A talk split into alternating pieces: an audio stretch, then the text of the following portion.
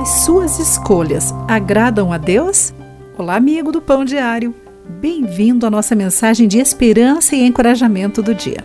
Hoje lerei o texto de Leslie Cole com o título Primeiro Busque a Deus.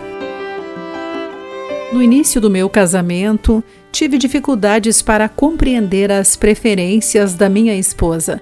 Será que ela queria fazer um jantar tranquilo em casa ou comer num restaurante chique? Havia algum problema em sair com meus amigos ou ela esperava que eu passasse o fim de semana inteiro com ela? Certa vez, ao invés de tentar adivinhar e decidir, perguntei-lhe primeiro: O que você quer fazer? Tanto faz, ela respondeu com um sorriso. Já estou feliz por você ter pensado em mim. Certas ocasiões, eu quis muito saber exatamente o que Deus desejava que eu fizesse.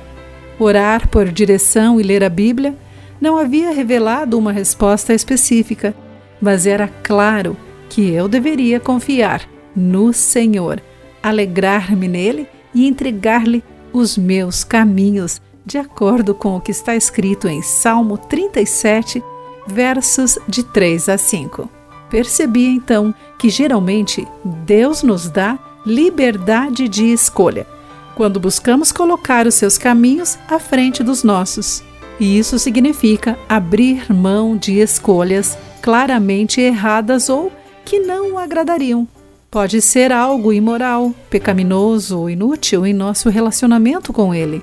Se as opções restantes agradam a Deus, então estamos livres para escolher dentre as tais. Nosso Pai amado quer nos dar os desejos do nosso coração, do coração que se alegra nele. Querido amigo, pense sobre isso. Aqui foi Clarice Fogaça com a mensagem do dia.